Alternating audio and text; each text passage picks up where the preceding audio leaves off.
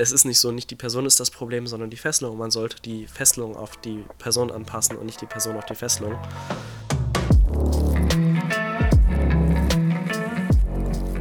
Ja, ich bin gestern aus Berlin zurückgekommen. Ich war eine Woche in Berlin und da bin ich mit Blablacar gefahren und habe da meinen Fahrer, den lieben Conny, kennengelernt. Und wir haben uns super viel unterhalten. Also die Fahrt ging mega schnell um. Und dann sind wir auch auf diesen Podcast zu sprechen gekommen und ich habe ihn gefragt, ob er gerne eine Folge mit uns aufnehmen möchte. Möchtest du dich vielleicht einmal kurz vorstellen, was du so machst? Gerne. Ähm, ich bin Conny, ich bin 21, ups, komme aus NRW ähm, und war gestern der Fahrer der Johanna und es war eine sehr schöne Fahrt und genau. Genau, also was machst du denn so? Worüber haben wir uns unterhalten? Also ich mache, das heißt sowas wie Shibari, das ist, mhm. ähm, kann man auch Bondage nennen ähm, auf Deutsch Fesseln. Das ist, Shibari ist eine japanische Fesselkunst. Mhm. Ähm, der Kunstaspekt kann beispielsweise dadurch betont werden, dass man halt einfach cool aussehende Fesselungen macht. Ähm, aber jetzt über die Jahre hat sich das zum Beispiel auch ein bisschen mehr einfach, ähm, ein bisschen, vielleicht effizient ist das falsche Wort, aber ein bisschen praktikabler ähm, entwickelt, dass man äh, nicht nur wegen der Ästhetik fesselt ähm, und zum Beispiel auch einfach etwas simpler fesselt, und viele, äh, viele betonen den Kunstaspekt, aber für viele ist es auch was Emotionales. Es kann auch durchaus sexuell sein, es kann auch ein bisschen ähnlich wie ein Sport sein, weil es kann schon relativ anstrengend sein, ähm, gefesselt zu werden und zum Beispiel in der Luft zu hängen. Ja, ihr fragt euch jetzt wahrscheinlich, okay, was hat das Ganze mit unserem Podcast zu tun? Aber es hat ja sehr viel durchaus damit zu tun, weil wir reden ja auch viel über Themen wie Achtsamkeit. Und das ist eben auch ein großer Aspekt von Shibari. Da kommen wir dann nochmal genauer äh, gleich drauf zu sprechen. Aber meine Frage wäre jetzt erstmal an dich, Conny, wie kamst du überhaupt darauf?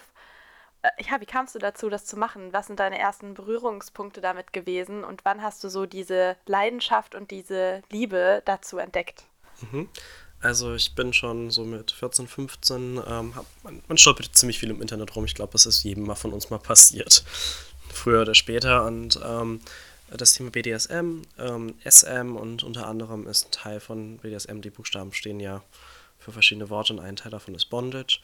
Und äh, man ist ein bisschen darüber reingerutscht, dass man mal mit Partnermenschen mal im Bett fesseln wollte und vielleicht jetzt nicht die Handschellen übrig hatte oder die billigen Handschellen für 10 Euro dann doch nicht gehalten haben und einmal dran gerissen hat. Und dann die naheliegende Lösung war, Seil zu verwenden. dann hat man sich gefragt, ja, aber wie fesselt man eigentlich vernünftig eine Person? Da gibt es doch sicher irgendwas für. Wie macht man das Ganze sicher und auch halt effizient in dem Sinne?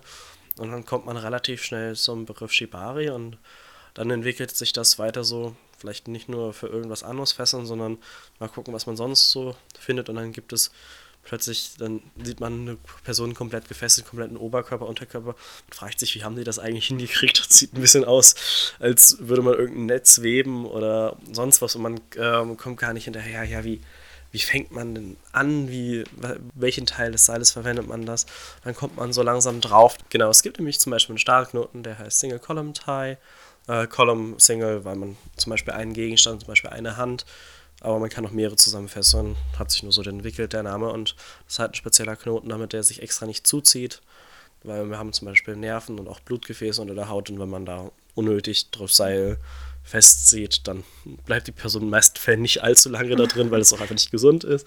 Ähm, deswegen fängt man dann so langsam an, okay, da gibt es einen Single Column Tie. Und dann überlegt man, man könnte ja zum Beispiel mit dem Gegenzugprinzip arbeiten, wenn man mal die Richtung wechseln möchte und ein bisschen mehr Zug auf Seil, auf Englisch Tension, das sollte man sehr viel in der Szene ähm, aufbringen möchte und dann kommt man ein bisschen weiter und dann lernt man so, hm, da gibt es ja auch noch sowas wie Frictions. Ähm, ich glaube, ein deutsches Wort dafür zu finden ist schwierig, aber es geht quasi ähm, um den Zug auf den einzelnen Seillagen teilweise zu isolieren. Das heißt, wenn man an der einen Seillage zieht, dass nicht sich direkt die gesamte Fesselung zusammenzieht, sondern halt das Ganze isoliert. Weil wenn man zum Beispiel ein Seil hat an der Stelle, die ein bisschen empfindlicher ist, dann möchte man nicht unbedingt, wenn man an der Stelle zum Beispiel ein Bein ist relativ unempfindlich, ein Oberkörper deutlich empfindlicher, dass man da nicht an blöden Stellen sich alles zusammenzieht. Man kann es natürlich auch mit Absicht machen. Aber es gibt super verschiedene, verschiedene Sachen da. Ja, es ist halt echt auch viel theoretisches Wissen dahinter, ne? Also ich glaube, das unterschätzen auch viele, das habe ich auch unterschätzt. Also wir haben da ja gestern schon viel drüber geredet. Aber wenn Leute damit anfangen möchten und sich dafür mhm. interessieren, also wie Also was waren deine ersten Schritte? Wie bist du so da reingeraten? Also meine ersten Schritte waren, also während der, während der Corona-Zeit hat man irgendwie sehr wenig gemacht und es gibt, vielleicht kennt die Plattform Discord, das ist eigentlich so eine mhm. Gaming-Plattform, Kommunikationsplattform und da gibt es natürlich auch Discord-Server zu allen möglichen Themen und dann gibt es ein paar Leute, die, die auch Shibari gemacht haben und dann ist man darüber reingekommen. Das erste war so, ja, womit, womit fessel ich dann eigentlich, mit was für einer Art von Seil? Dass man ein bisschen so, dann hat man sein eigenes Seil so gemacht und dann ist man da ein bisschen reingerutscht und ähm, aber wirklich das erste, wo ich wirklich gelernt habe, war eigentlich, als Leute mir das gezeigt haben. Es gibt auf YouTube durchaus ein paar gute Videos, wenn man nach bestimmten Begriffen sucht und auch sieht, dass es vernünftig ist. Leider nur, um das zu bewerten, muss man es eigentlich können. Mhm. Ähm, es gibt ähm, eine Plattform, die heißt Tadachi. Das ist so die Plattform, auf die meisten kommen. Die ist aber eigentlich ziemlich bescheuert. Mhm. so dumm es klingt, weil sie kostenlos ist. Es gibt dann aber zum Beispiel auch eine Internet, riesige Internetplattform, die heißt Shibari Study. Mhm. Da bezahlt man, also die haben auch kostenlose Tutorials auf ähm, YouTube und so auf der Website, die echt gut sind. Ähm, aber die haben natürlich auch ein Abo, weil irgendwie müssen sie Geld verdienen. Es kostet mit 25 Euro relativ viel, aber das ist wirklich so die Plattform, wo man sagen kann, das ist vernünftig, das ist sicherheitstechnisch einwandfrei, die man auch jedem weiterempfehlen kann. Aber schlussendlich habe ich das meiste gelernt, indem ich zu Fesseltreffs gegangen sind und das hat man dann mal mit Shibari Study oder mit, irgendeiner, mit irgendeinem Video verbunden, aber am besten ist es wirklich von Leuten zu lernen, weil ob man zum Beispiel ein Seil über eine Seillage drunter legt oder drüber legt, kann super entscheidend sein, weil beim drüberlegen wird die Seillage enger, wenn man drunter legt, macht man nicht noch extra Tension drauf. Das sind so ganz viele kleine verschiedene Sachen. Und jeder Handgriff hat irgend hat in meisten, nicht in allen Fällen, aber in den meisten Fällen irgendeine Intuition, und das wirklich zu verstehen, lernt man meistens in den Videos nicht. Man sieht nur, wie es gemacht wird, aber nicht, warum es gemacht wird und eigentlich, warum man bestimmt ein Seil irgendwo lang legt, ist eigentlich super wichtig zu wissen. Wie hat denn dein Umfeld darauf reagiert? Also hast du Freunde oder hast du dadurch natürlich bestimmt auch Freunde und Menschen äh, kennengelernt oder deine Familie weiß die das, weil ich glaube, dass sowas vielleicht auch oftmals abgetan wird als, ja, das ist so ein Fetischzeug oder das ist nur BDSM und sexuell, aber so mhm. ist es ja gar nicht. Wie war das so bei dir? Also viele schämen sich ja auch für gewisse Dinge. War das bei dir gar nicht so? Oder bist, also bist du direkt ganz offen damit umgegangen? Ähm, also meine Eltern, äh, ich habe, glaube ich, als ich 14, 15 war, mit denen darüber geredet und die war am Anfang so ein bisschen so, hm, was macht unser Sohnemann da eigentlich? Sekunde mal, der war doch mal anders. ähm, aber schlussendlich haben meine Eltern gesagt, wenn das meine Form von, oh, nicht unbedingt, also sie haben es als Liebe formuliert, aber äh, meine Form von, wie ich gerne mit Menschen Dinge tue, ist, dann sind sie damit vollkommen zufrieden, solange das halt unter Einwilligung aller geschieht. Ähm, ich glaube, das hatte ich gestern noch gar nicht erzählt, aber zum Beispiel in der 10. Klasse ähm, habe ich eigentlich mit einer Person aus der Schule geschrieben, die ganz nett war und äh, die Chats wurden dann verbreitet. Danach wussten so 1500 Leute davon. Zwei Jahre später waren es allen egal. Das ja. war in der 10. Klasse, das, da, waren, ähm, da waren noch alle so, oh Gott, so nach zwei Jahren war es eigentlich jedem egal. Man konnte daran ganz gut erkennen, wer, mit wem man befreundet sein möchte mhm. und wem man gerade nicht befreundet ja. sein möchte. Und die Freunde, die ich dann in der 11. und 12. hatte, denen war es eigentlich egal. Die brauchten keine Details. Denen war es aber einfach wirklich egal. Zum Beispiel, wenn die mal bei mir waren und ein Seil rumlag, mhm. die wussten halt, wofür es verwendet wird. Was, was ganz witzig war, die waren so, ja, komm, fessel mich doch mal. Und so zehn Sekunden später konnten sie ihre Hände nicht mehr verwenden und haben sich gewundert, hm, das ging ja doch schneller als gedacht. Also das ist eigentlich so eine an, angenehme Neugier und ähm, die meisten Leute aus der Szene also wenn eigentlich, wenn, wenn jemand einen anderen dafür verurteilt, dann ist diese Person eigentlich nicht so willkommen, weil sie auch selbst ähm, Kinks und Fetische hat und ehrlicherweise, also man nennt das Ganze King-Shaming quasi, ähm, wenn man darüber abwertend redet oder so und mir kommt das sehr wenig unter also ich, ich habe einfach nicht, kein, mein Umfeld davon äh, ist davon einfach nicht betroffen. Ich glaube, das kriege ich auch selbst ganz gut hin. Mhm. Jede Person, die mir sagen würde, die sind doch krank und müssten zum Arzt gehen, würde ich auch persönlich nicht drüber mitreden. Äh, ganz interessant ist an der Stelle, es gibt, es gibt immer quasi so einen riesigen Katalog mit Abkürzungen für ähm, allerlei Krankheiten. Das sieht ihr zum Beispiel auch auf dem Krankheitsschein drauf. Und BDSM war bis vor drei bis vier Jahren sogar als Krankheit angegeben. Echt? Ja, oder, oder fünf oder sechs, also schon ein bisschen länger her. Und die werden auch von der Europäischen ähm, Union, also von welchem Ministerium genau weiß ich gar nicht, aber bis sich quasi, äh, ich glaube, die sind jetzt in der elften Version, aber bis sich quasi eine Version neu etabliert, dauert es wirklich mhm. vier bis fünf Jahre. Das heißt, dass noch manche Therapeuten und Ärzte das als Krankheit ein, ein ähm. Das ist super selten. Also ich habe davon nur von ein paar Leuten gehört. Mhm.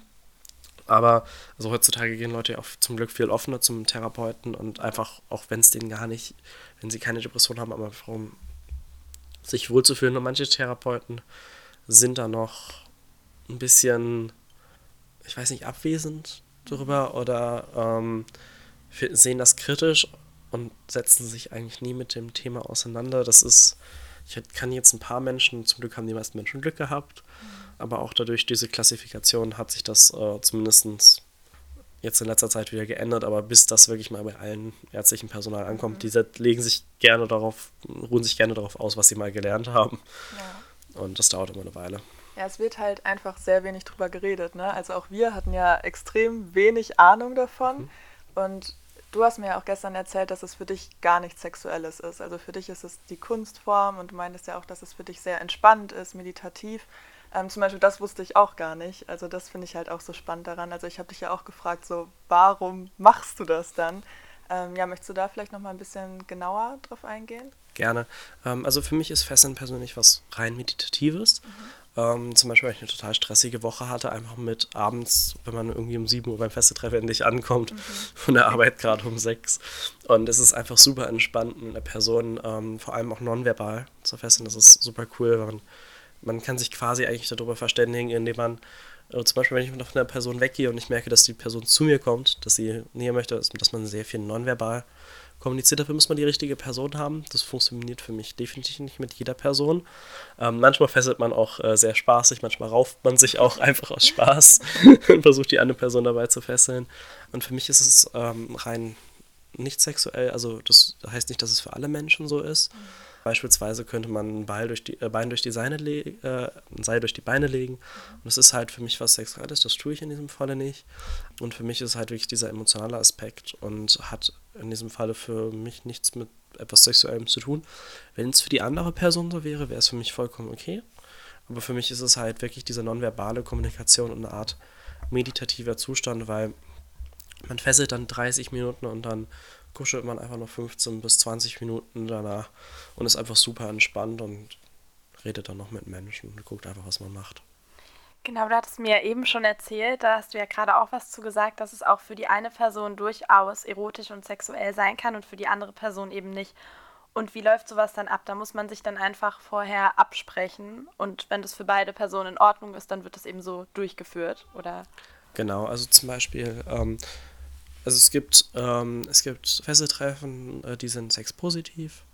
Ähm, das heißt, man darf auch zum Beispiel sexuelle Handlungen durchführen, jemanden an bestimmten Stellen berühren, etc. Manche Fesseltreffen sind weniger sexpositiv, wenn man sagt, wir, ähm, wir möchten das hier nicht, was auch voll valide ist. Es gibt immer sehr unterschiedliche Spaces. Die meisten Fesseltreffen sind durchaus doch sehr sexpositiv. Bis zu welchem Grad sei dann immer auszulegen. Aber man sollte natürlich im Vorhinein darüber sprechen, was möchte ich eigentlich, warum fesseln wir.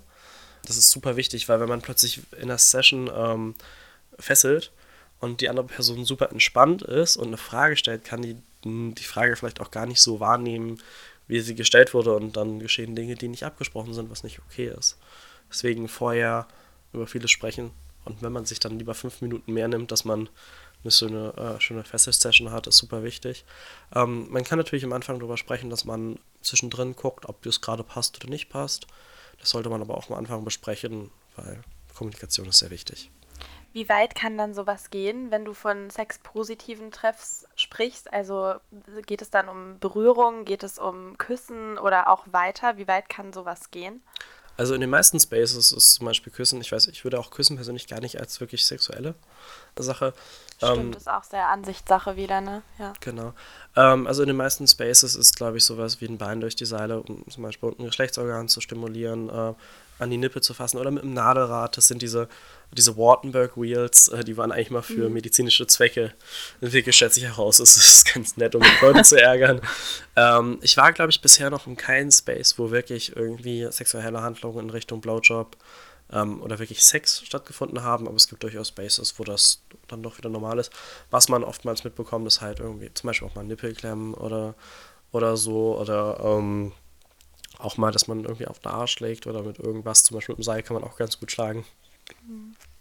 So, also ich glaube, das sind so die meisten Sachen, die ich bisher mitbekommen habe. Und du hast ja jetzt gerade schon gesagt, dass danach oft gekuschelt wird. Mhm. Ähm, du hattest mir ja gestern schon auch ein bisschen davon erzählt, mit dem Aftercare nennt man das, denke ich. Ne?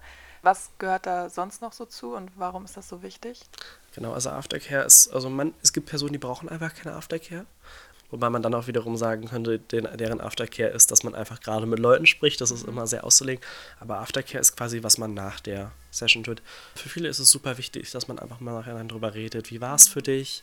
Ähm, was könnte man vielleicht nächstes Mal anders machen? Hatte ich irgendwas gestört, dass man auch offen ähm, über sowas kommuniziert? In den meisten Fällen, wenn man vorher ausführlich geredet hat, dann kommt nicht im Nachhinein, nee, das war blöd.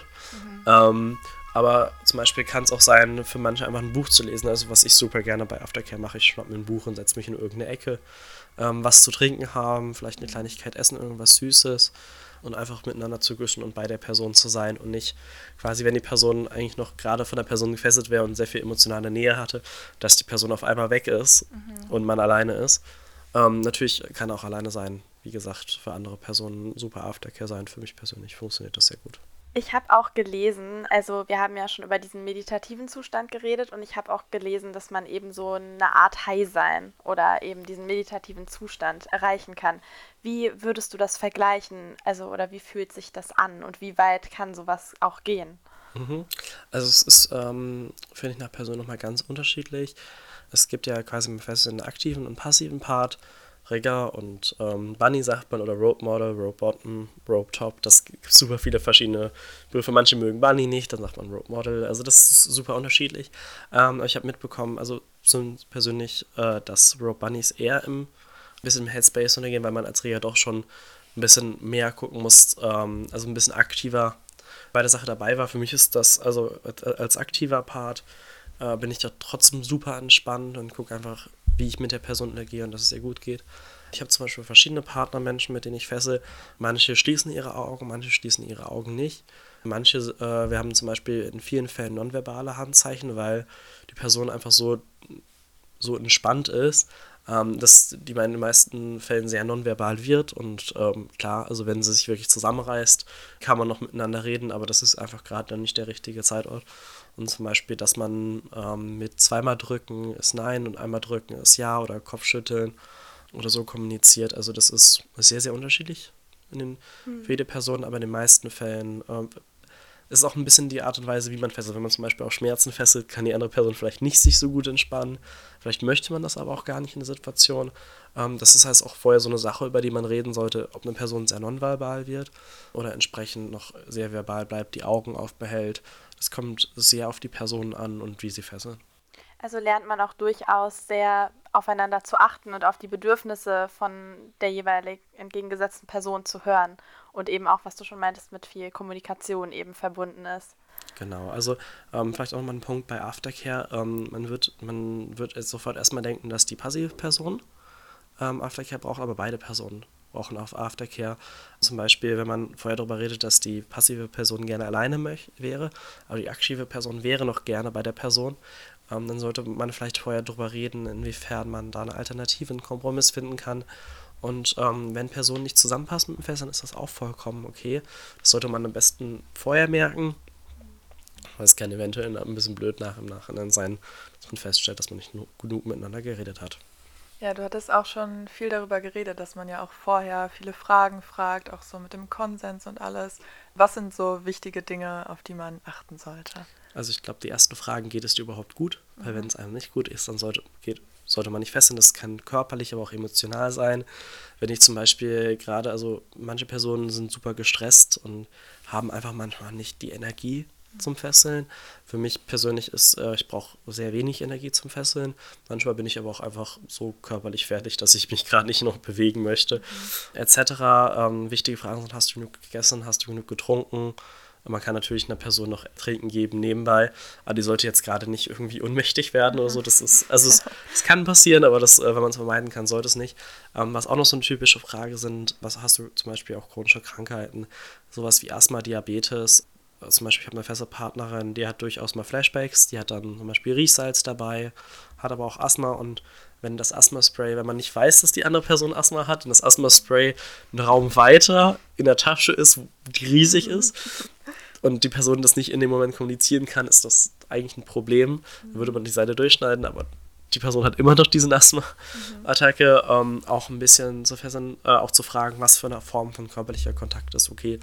Zum Beispiel, wenn man eine Seillage unter der Brust her, herlegt, ob ich das mit, ob man die Brüste mit dem Unterarm hochheben soll oder mit der Hand ähm, oder einfach komplett fernbleiben, ob es okay ist, Hände zu fesseln, ähm, aber auch eigentlich fragen, warum man fesselt. Also ist es für dich eher was Emotionales, was Sexuelles? Ist es für dich, für dich eher so ein bisschen, auch, dass man so ein bisschen rumalbert währenddessen und miteinander redet? Das kann immer super unterschiedlich sein. Und ähm, auch zum Beispiel zu fragen, haben, was für ein Safe Word haben wir. Das heißt also, ein typisches System, was man verwendet, ist ein Ampelsystem. Das heißt, grün ist alles okay, gelb ist für jetzt und bitte nicht mehr. Also zum Beispiel, wenn man Schmerzen verursacht, so ist gut, aber bitte pack nicht noch eine Schaufel drauf. Und rot kann sein, ich möchte es gerne abbrechen. Da kann man auch natürlich wieder spezifisch sagen, ist rot das, was wir jetzt gerade explizit machen, also dieser eine Teil der Fesselung oder die gesamte Session. Ähm, oder hat man zum Beispiel ein Wort wie Ananas, Kartoffel, Meerjungfrau. ähm, äh, was jetzt in dem Falle ähm, dann die Session beendet. Ähm, was auch nochmal ganz wichtig ähm, ist, zumindest bei mir, wenn man sich zum Beispiel rauft und die andere Person aus Reflexen äh, Nein, Nein, Nein sagt und dieses Nein nicht als, als Nein, Stopp meint, sondern nur als spaßiges Nein, das sollte man im, im Vorhinein nochmal abklären. Ähm, das lernt man dann auch. Deswegen Consent ist super wichtig und das Ganze funktioniert auch, weil man vorher miteinander kommuniziert und gesprochen hat. Ja, auf jeden Fall. Das finde ich halt auch so spannend, ne? Also auch diese Achtsamkeit dabei. Aber was sind denn Risiken, die immer bestehen? Also was kann im schlimmsten Fall passieren? Mhm. Also so erstmal Risiken sind, dass das Roadmarks halt nochmal für einen Tag bis zwei bleiben. Mhm. Ähm, wenn man zum Beispiel Roadmarks am Nacken hat, dann sollte man halt vielleicht vorher abklären, bin ich morgen in der Schule, bin ich bei meinen Eltern. Ein Rollkragenpullover hilft meistens, aber im Sommer eher weniger. Ähm, es kann mal ein blauer Fleck entstehen. Das ist nach Personen super unterschiedlich. Es kann Rope Burns ähm, passieren, die können weniger oder mehr, länger halten. Äh, Rope Burns sind mit Mattenbrand zu vergleichen, wenn man einfach einen Gegenstand sehr schnell über einen äh, bestimmten Teil des Körpers rutscht. Was eigentlich immer passiert, ist, dass man quasi die Blutzufuhr in irgendeiner Art und Weise abschwächt, weil man quasi eigentlich, wir haben überall ähm, Blutkanäle, dass man da quasi Seil drüber liegt. Und was so äh, die typischste ähm, Verletzung sein kann, sind Nervenschäden weil wir haben quasi unter jedem Millimeter unserer Haut überall irgendwelche Nerven und dass man äh, eigentlich Nerven trifft, kann immer passieren. Ähm, was so die typischsten Nervenunfälle sind, sind ist zum Beispiel eine Fallhand, also dass man am Arm gibt es drei Nerven, die sehr wichtig sind und dass man da entsprechend eine äh, Fallhand beispielsweise, das heißt, man kann die Hand nicht mehr hochheben. Ähm, die Verletzung kann manchmal auch nur eine halbe Stunde dauern. Ähm, es kann manchmal eine Woche sein, es können aber auch ein paar mehr Wochen sein, manchmal ein paar wenige Monate, äh, manchmal auch sechs, das sind eher die wenigsten Fälle. Und man kann halt zum Beispiel auch gucken, dass man während der Session quasi so Handshakes hat. Kannst du deinen Daumen noch bewegen? Kannst du deine Hand noch spreizen? Es gibt nämlich auch, dass man eine Spreizhand hat und nicht mehr schließen kann. Das gibt es ganz verschiedene Fälle. Und in den meisten Fällen, zum Beispiel, wenn, wenn man, also man hat normalerweise irgendwann Kribbeln in den Händen, weil halt die Blutzufuhr ähm, weniger wirkt, wenn man, man liegt etwas Enges über die Haut. Das ist ein bisschen so vergleichbar, als wenn man äh, im Bett liegt und auf einer auf der rechten Seite einschläft, auf der linken. am nächsten Morgen ist der Arm noch ein bisschen kribbelig, weil einfach so wenig Blut drin war. Zum Beispiel, wenn ein einzelner Finger kribbelt, dann kann man merken, so, hm, vielleicht sollte man nochmal gerade einen, äh, einen Handshake durchführen. Und das Wichtigste ist, wenn man, wenn das passiert, dass man damit ruhig umgeht. Weil manchmal kann man das einfach nicht verhindern. Also zum Beispiel Leute, die seit zehn Jahren fesseln, denen ist das vielleicht einmal passiert und die fesseln noch so gut. Aber es ist einfach ein Risiko, was einem bewusst ist. Aber ich finde das Risiko, weil wir da so kontrolliert dran gehen und auch äh, sehr vorsichtig sind, dass es beispielsweise deutlich geringer ist eigentlich, wenn man, als wenn man Fußball spielt oder teilweise sonstige mhm. Aktivitäten durchführt. Also sind das alles Schäden, wenn du von diesen Nervenschäden sprichst, die dann aber nur begrenzt sind. Das ist, man hat dadurch eigentlich nie eine Behinderung auf Dauer. Nee, also mir ist kein Fall bekannt, wo eine Person auf Dauer nicht mehr ähm, die Hand oder sonstiges verwenden könnte. Nerven heilen, wenn auch manchmal sehr, sehr langsam, Kommt immer auch ein bisschen auf die ähm, Menge des Schadens an. Eine Freundin hat zum Beispiel chronische Nervenschäden. Ihre Nerven sind fast sowieso schon nicht unbedingt im Arsch, aber die machen, was sie wollen. Da hat das das, glaube ich, ein bisschen verschlimmert, aber nicht merklich. Mhm. Das heißt, dass meistens nach mindestens, spätestens sechs Monaten wieder alles okay ist. Aber auch schon ein Tag oder eine Woche kann super blöd sein, weil man halt einfach die Hand nicht verwenden kann. Mhm. Also muss man schon auch ein bisschen was aushalten können, wenn man das machen möchte. Nicht unbedingt aushalten, würde ich äh, sagen. Also man sollte sich halt des Risikos bewusst sein. Mhm. Und ich glaube, das tut man eigentlich bei jeder Aktivität, wenn man Alkohol konsumiert oder stimmt, ähm, ja. raucht, dann ist das immer ein gewisses Risiko. Vielleicht bei diesen Aktivitäten ist einem das Risiko nicht sofort bewusst und es wird nicht so viel Aufmerksamkeit drauf gelegt. Genau. Ähm, wie oft passiert denn sowas? Also ist dir schon mal irgendwas passiert oder? Ähm also mir ist jetzt in zwei Jahren, also ich feste meistens zwei bis dreimal die Woche, mir ist in zwei Jahren noch gar nichts passiert. Mhm. Ich kenne Personen, denen ist in 20 Jahren nichts passiert. Ich kenne eine Person persönlich, die Nervenschäden hatte. Und das ist nach zwei, drei Wochen auch schon wieder weg gewesen. Ähm, also es passiert sehr selten, aber es kann halt passieren. Und weil in der Szene so viel kommuniziert wird, wird explizit über Risiken sehr, sehr viel kommuniziert. Ich glaube, das ist einfach ein bisschen Teil der Community, wie man auch mit äh, so Themen umgeht. Weil würde man eine Person nicht darüber informieren, würde ich das meiner Meinung nach als übergrifflich formulieren, wenn man äh, bewusst Informationen hält. Also ich kann, es gibt keine Wahrscheinlichkeitsquote, aber die Wahrscheinlichkeit ist sehr, sehr gering. Und ich, normalerweise passiert es Personen vielleicht einmal in zehn Jahren und selbst dann ist es schon eher sehr selten. Und es kann passieren und wenn es passiert, muss man damit einfach nur richtig umgehen. Und du hast auch gesagt, ihr habt immer irgendwie eine Schere oder ein Messer oder irgendwas dabei. Genau. Wie kann ich mir das vorstellen, wenn ich jetzt irgendwo drin hänge und gefesselt bin und man wirklich da raus möchte? So mhm. wie, also was macht man dann? Also wir haben immer, ähm, also eine normale Haushaltsschere funktioniert nicht. Mhm. Ähm, auch nicht so eine, irgendwie so eine ähm, Kneifschere, sondern man benutzt dann wirklich eine ähm, EMT-Scissors, Emergency Scissors oder einen Haken, mit dem man entsprechend die äh, Lagen durchschneidet. Das heißt, wenn man auch einmal seine Schere verwendet hat, dann holt man sich eine neue, damit die nicht äh, stumpf ist. Es gibt natürlich manche Marken, die, mit denen kann man zigtausend Mal schneiden, die kosten dann aber auch 100 Euro oder mehr. Ähm, und das ist zum Beispiel, ähm, also nicht unbedingt, also man Nervenschert, wenn man sie bemerkt, ist es meistens schon zu spät. Aber wenn zum Beispiel eine Person äh, einfach einen super äh, schwachen Kreislauf hat und ohnmächtig wird, dass man dann einfach sagt, wir schneiden jetzt das Seil durch, weil das Bunny ist nicht ersetzbar, das Seil ist ersetzbar, ist zwar schade ums Seil, aber die Gesundheit der Person ist viel wichtiger. Und dass man dann quasi, weil so ein Abfesseln kann durchaus mal zwei bis drei Minuten dauern und sagen, ich nehme jetzt meine Schere, meinen ähm, mein Haken oder was auch immer man hat und hole die Person sofort aus dem Seil raus. Vor allem, wenn es wichtig ist, wenn man mit Haltseilen arbeitet, was man sowieso nur tun sollte, wenn man sehr viel Erfahrung hat. Ich tue es beispielsweise noch nicht. Mhm. Und dass man da wirklich sofort so ein Seil durchschneiden kann. Mhm. Also ich habe es bisher noch nie verwenden müssen. Ich glaube, ich habe auch noch von keiner Person gehört, die ist. Also man sollte es auf jeden Fall mal ausprobieren, dass man, dass man, was man zum Schneiden hat, auch wirklich die Seile durchschneidet. Auch wenn es vielleicht Geld kostet, sich was Neues ja. zu holen, aber man sollte es doch mal testen. Aber ich hatte bisher noch keinen Fall, wo es notwendig war. Mir sind schon mal zwei Personen unmächtig geworden. Mhm. Im Seil, wo das, wobei das eine mehr vielleicht auch Entspannung war als Ohnmächtigkeit, aber man kann eine Person auch eigentlich in der Fesselung drin lassen, solange die Atmung beispielsweise nicht eingeschränkt wird und erstmal die Füße hochzumachen und nicht, es ist eigentlich nicht, nicht immer die Nummer 1 Priorität, die Person rauszuholen aus der Fesselung, wenn es eine Panikattacke ist, natürlich. Äh, aber zum Beispiel bei Ohnmacht ist es einfach wichtig, gerade die Füße hochzuheben äh, und gucken, dass es ja so gut geht, was zu trinken zu holen, vielleicht Zucker, etc. Ja, du hast jetzt gerade gesagt, dass du das zum Beispiel mit den, also am Halsfesseln noch nicht machst. Und du hast mhm. mir auch gestern erzählt, dass es wie so eine Art beim Karate so Gürtelsystem gibt oder halt so verschiedene, ich weiß nicht, wie man das nennt, aber so, dass man so genau. aufsteigt oder also, irgendwie Namen dafür? Was genau meintest du damit? Also Shibari ist, ist ja aus Japan gekommen mhm. und Japaner sind immer ein bisschen, also Kampfsport haben so ein Gürtelsystem und ähm, also die meisten Leute, die ich kenne, benutzen dieses Gürtelsystem nicht. Es gibt mehrere sehr bekannte Rigger. Ähm, die werden dann Shibari-Großmeister in Japan genannt. Das ist ein bisschen nach Europa rüber geschwappt und ich glaube, in, in Europa gibt es in der Schweiz und in Italien ein paar Dotos, so nennt sich das dann, wo man quasi nach einem Gürtelsystem bestimmte Fesselungen können muss und dann einen bestimmten Rang bekommt. Es ist irgendwo cool und die Personen, die einen hohen Rang haben, können auch sicher gut fesseln. Nur wirklich eine Person nach anhand bestimmter Fesselungen bewerten zu können, ist, finde ich, ziemlich schwierig und ich kenne auch nur ein paar Personen, die das überhaupt machen.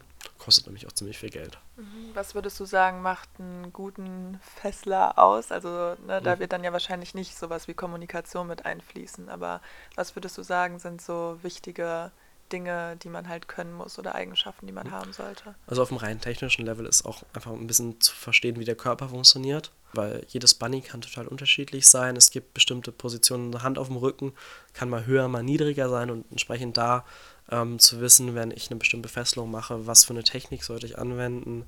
Ich glaube, so das größte, einer der größten Punkte ist Tension, wenn man ein Seil führt, dass man das Seil nicht fallen lässt. Weil also so wirklich so ein Seil zu führen und dieselbe Spannung aufrechtzuerhalten, ist deutlich schwerer, als man eigentlich mal denkt. Und ich da, also so, also man merkt einfach äh, Tension und ähm, dass man, wenn man mit einer Person fesselt und jede Person unterschiedlich ist, wenn das Kommentar kommt, ja, aber normal funktioniert es ja immer, du bist das Problem. Es ist nicht so, nicht die Person ist das Problem, sondern die Fesselung. Man sollte die Fesselung auf die Person anpassen und nicht die Person auf die Fesselung. Und ich glaube, also allgemein zu bewerten, man ist ein guter Reger, ähm, ist immer sehr, sehr schwierig. Es gibt viele Personen, die schon suspenden, bei denen man sich denkt, das solltest du eigentlich nicht tun. Es gibt mehrere Dinge, die man gerade ähm, anmerken könnte. Und ich glaube immer, auf die Person eingehen zu können, Tension zu halten und auch einfach verstehen, warum man etwas fesselt. Also dieses, warum man jetzt gerade einen bestimmten, hier ein bisschen mehr Spannung als ein bisschen weniger Spannung. Zum Beispiel beim Oberarm sollte man, je weiter man runter geht, gegebenenfalls weniger Spannung ist, weil dort mehr Nerven langlaufen als oben. Das sind einfach so ganz viele Wissen und wirklich zu bewerten zu können, wie gut eine Person ist, ist relativ schwierig.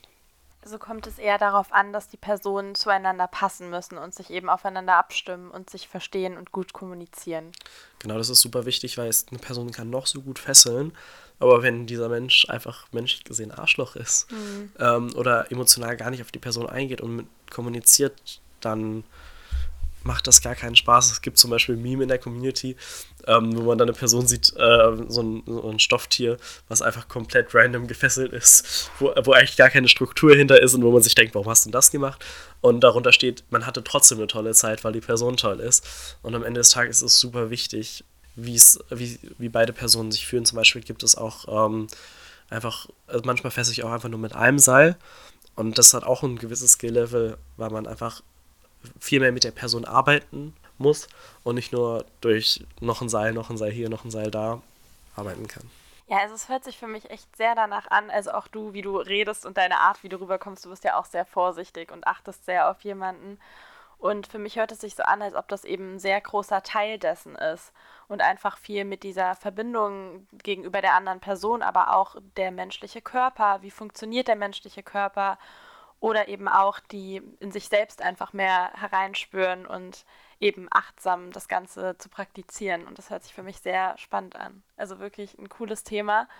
Ich bin mal gespannt. Ähm, ja, Johanna und ich werden ja heute einmal mitkommen und uns das Ganze auch mal angucken. Wir werden euch dann vielleicht mal berichten, wie es so war. Ich bin wirklich total gespannt. Es, es ist einfach ein sehr cooles Thema. Ja, du hattest gerade erwähnt, äh, mit einem Seil fesseln. Also es gibt wahrscheinlich verschiedene Arten, wie man fesseln kann. Was genau meinst du damit? Genau, wenn ich zum Beispiel mit einem Seil fessel, dann ähm, muss ich mich viel weniger auf Technik fokussieren, sondern kann viel mehr bei der Person sein und viel mehr emotional auch bei der Person sein und viel mehr darauf achten. Ähm, das heißt auch viel mehr Körperkontakt haben, weil wenn ich eine komplexe Fesselung vor mir habe und darauf achten muss, dass der Handgriff gerade sitzt, dann geht meine Aufmerksamkeit von der Person zum Seil hin. Und wenn ich halt ein Seil habe, habe ich viel mehr Möglichkeiten, was Simpleres zu fesseln. Aber das heißt nicht, dass es schlechter ist, sondern meine Aufmerksamkeit ist nur einfach an einer anderen Stelle. Ähm, es gibt zum Beispiel ähm, Fesselstile aus Japan, zum Beispiel Naka-Stil. Das heißt, dass mit jeder, mit jedem Seil, was dazukommt, das anstrengender fürs Model werden soll. Und das kann man auch schon ein bisschen mit Sport vergleichen, weil das kann so nach 10, 15 Minuten schon wirklich anstrengend sein. Und das kann auch nicht jede Person. Äh, und dann gibt es zum Beispiel andere Stile, dass mit jedem Seil, was man dazu was man zupackt, dass es angenehmer werden soll. Und es gibt super verschiedene Intentionen. Es gibt zum Beispiel auch einen Stil, der heißt Seminava. Da legt man es darauf an, dass es weh tut. Das heißt, man legt zum Beispiel Knoten und Seil auf Druckpunkte oder so. Oder man nicht twistet, aber man ähm, packt den Körper in eine Position, die vor allem anstrengend ist. Oder wenn man zum Beispiel Seile um die Hüfte ähm, führt, dann ist das, kann das durchaus doch schon mal sehr anstrengend sein. Ähm, also es kommt immer ganz drauf an, auf was für eine Intention man damit hat. Ich persönlich weiß noch nicht nach einem bestimmten Stil. Es gibt zum Beispiel, wie schon erwähnt, mit diesen Rängen gibt es auch bestimmte Schulen, die ihren Stil entwickelt haben und dann dürfen nur ganz bestimmte Personen das ähm, weiterlernen. Ich finde find das manchmal ein bisschen ideologisch, das muss man immer für sich selbst entscheiden. Aber man kann mit dem Seil super viele verschiedene Intentionen quasi haben. Und du bist eher in der aktiven Position oder wie ist das bei dir so? Genau, ich fessel meistens aktiv, ähm, aber ich fessel auch äh, öfters super gern passiv, weil wenn man zum Beispiel eine Person während einer Session umarmt, kann das natürlich super unterschiedlich sein, wie es bei der anderen Person ankommt. Ähm, aber wenn man die ganze Zeit nur fesselt und zum Beispiel auch an eine bestimmte Spannung auf dem Seil. Also wenn man zum Beispiel schneller oder langsamer fesselt, das kann super unterschiedlich bei der Person ankommen. Und man kann natürlich bis zu einem gewissen Maße erfragen und ahnen, wie es sich für die andere Person angefühlt hat. Aber um das wirklich auch mal nachvollziehen zu können, sollte man sich eigentlich auf jeden Fall mal fesseln lassen. Und wenn man hm, mal gefesselt ja. wird, finde ich das immer super entspannt, weil auch einfach mal Verantwortung abgeben ist echt schön. Ja, also auch dieser Zustand, das hatte ich ja auch gelesen, dass man sich fesseln lässt, dass es auch irgendwo ein Fallenlassen ist. Das finde ich auch super spannend. Ist es für dich auch so, wenn du schon mal gefesselt wurdest und eben in dieser Rolle des Bunnies warst, dass du das irgendwie so nachempfunden hast und dich fallen lassen konntest? Genau, also für mich ist das ein super entspannender Moment. Ähm, man gibt nicht wirklich vielleicht Verantwortung, ist das falsche Wort, weil man immer noch darauf achten sollte. Zum Beispiel, ich hatte ja erzählt, wie man Nervenschäden äh, merkt und äh, man kann zum Beispiel auch nicht immer in den Kopf des Bunnies reingucken, dass man kann erahnen, wie es der Person emotional geht, je nachdem wie gut man die Person kennt, aber quasi einfach dieses Vertrauen an eine Person zu haben, ist super schön. Und da dann einfach sich mal einfach fallen zu lassen und nicht gerade drüber nachzudenken, ich muss jetzt das und das machen, sondern man lässt einfach eine andere Person machen und hat eine sehr schöne Zeit mit der Person. Voll schön, wirklich klingt richtig gut. Ich bin richtig gespannt, was uns gleich erwartet. Ja, wir sind ja jetzt über dich auf das Thema gekommen und wir kommen ja jetzt gleich auch mit, sonst wären wir da wahrscheinlich gar nicht so drauf gekommen. Ich habe da zwar schon öfter von gehört und ich finde es super interessant, aber ich hatte jetzt gar nicht so den Zugang dazu. Hast du vielleicht irgendwelche Tipps, irgendwelche Websites oder irgendwas, was du empfehlen kannst, wie man da Zugang finden kann? Ähm, also wir hatten ja schon mal über das Thema BDSM geredet und wenn man zum Beispiel auf verschiedene Stammtische in verschiedenen Städten gibt, in den meisten größeren Städten, zum Beispiel in NRW, Köln, Düsseldorf, ähm, die meisten Städte haben ähm, größeren Fesseltreff. Manchmal hat man Glück und man findet entsprechend über zum Beispiel einen Verein, in dem man mal Shibari und dann vielleicht mal eine Stadt dahinter eingibt. Ähm, oder so findet man mal was. Zum Beispiel in Basel findet man dann sehr schnell äh, Dinge und in Berlin vor allem. Aber vor allem, wie ich auf die meisten Fesseltreffs gekommen bin, indem man auf Stammtische BDSM-Stammtische der Szene geht und darüber lernt man Leute kennen und die Leute kennen dann plötzlich andere Menschen und dann kommt man sehr schnell da rein und ansonsten ähm, gibt es für jüngere Personen ähm, im Alter von 14 bis 27 einen Jugendverein, nämlich die SMJG. Die SMJG hat äh, knapp um die 40 Stammtische in allen möglichen Städten in Bochum, Aachen, Duisburg, überall, aber auch in Berlin, Karlsruhe, Frankfurt, Mannheim, Bayern, Freiburg, Kreiswald, sogar oben mhm. im Norden, ähm, in Kiel, in Hamburg, überall Stammtische und die finden immer einmal monatlich statt. Also wenn man einfach SMJG Stammtische googelt und das ist immer ein sehr schöner Start in die Szene. Man muss natürlich natürlich anmerken, dass ähm, Shibari und BDSM nicht immer was miteinander zu tun haben, haben durchaus Überschneidungen, aber das sind auch immer nochmal sehr gute Anlauforte ähm, einfach Personen, die direkt aus der Szene sind, Informationen zu bekommen. Ähm, in vielen Fällen, wenn man mal auf einem Festetreff war, gibt es dann zum Beispiel eine WhatsApp-Gruppe oder eine Telegram-Gruppe. Zum Beispiel für NRW, für alle, die in NRW wohnen, gibt es auf Telegram einen öffentlichen Channel. Den kann man auch finden, der heißt Kinky in NRW. Da werden immer regelmäßig verschiedene Fessetreffs gepostet. Mit natürlich mit Kontakt und dann schreibt man an, hey, ich würde gerne vorbeikommen. Dann ist dann ein Datum und dann wird einem gesagt, hey, komm doch gerne dann und dann vorbei. Ja, es ist so cool, dass es da so viel gibt, ne? Das wusste ich auch gar nicht. Wie kann man sich denn so einen Stammtisch vorstellen? Also wenn man da jetzt hingehen möchte und vielleicht auch ein bisschen Angst hat, ein bisschen aufgeregt ist, so wie, wie läuft sowas ab? Also ein Stammtisch ist eigentlich, man trifft sich, man macht nicht irgendwelche Dinge, sondern man redet einfach. Mhm. Alle Leute sind super offen. Bei manchen Stammtischen gibt es eine halbe Stunde vorher eine Neulingsrunde. Da, also wird dir meistens gesagt, wenn man sich anmeldet, bei irgendeiner E-Mail in den meisten Fällen. Und es ist einfach ein total unkomplexes, unkompliziertes Zusammentreffen von Leuten. Man redet auch nicht mal über nur Shibari und BDSM, sondern manchmal, was hat man gerade in der Freizeit gemacht, was macht er im Studium, mhm. etc. Es sind einfach super liebe Menschen. Ja. Und ähm, es ist halt ein Stammtisch mit einem Themenbezug auf BDSM. Ja, voll schön. Also es ist so gut auch dieses für junge Leute, also auch, dass das schon mit 14 anfängt, das finde ich echt, also wie gesagt, ich habe da noch nie von gehört, ich finde das richtig, richtig cool. Ähm, bin sehr froh, dass ich über dich da jetzt so viele Informationen gefunden habe. Und erstmal Dankeschön für das Interview. Es war sehr spannend. Ja, vielen Dank, Conny, dass du heute zu Gast warst. Sehr schön, dass du den Weg auf dich genommen hast und auch, dass du uns heute mitnimmst. Ja, total cooles Thema. Wenn ihr noch irgendwelche Fragen habt oder so, schreibt uns gerne. Wir können das dann auch an dich weiterleiten, bestimmt. Oder ich weiß nicht, nutzt du Social Media oder machst du irgendwie sowas? Nicht wirklich. Also okay. ich habe hab einen Instagram-Account, aber ich habe mich da, glaube ich, seit mehreren Jahren nicht mehr angemeldet. Okay. genau, aber ja, vielen Dank. War schön, mit dir heute zu quatschen. Ja. Vielen Dank, dass ich da sein durfte. Tschüss. ich wusste nicht, was ich noch sage. Schöne Grüße von Tom. Keine Werbepause. Ciao, bis nächsten Dienstag. Tschüss, bis nächsten Dienstag.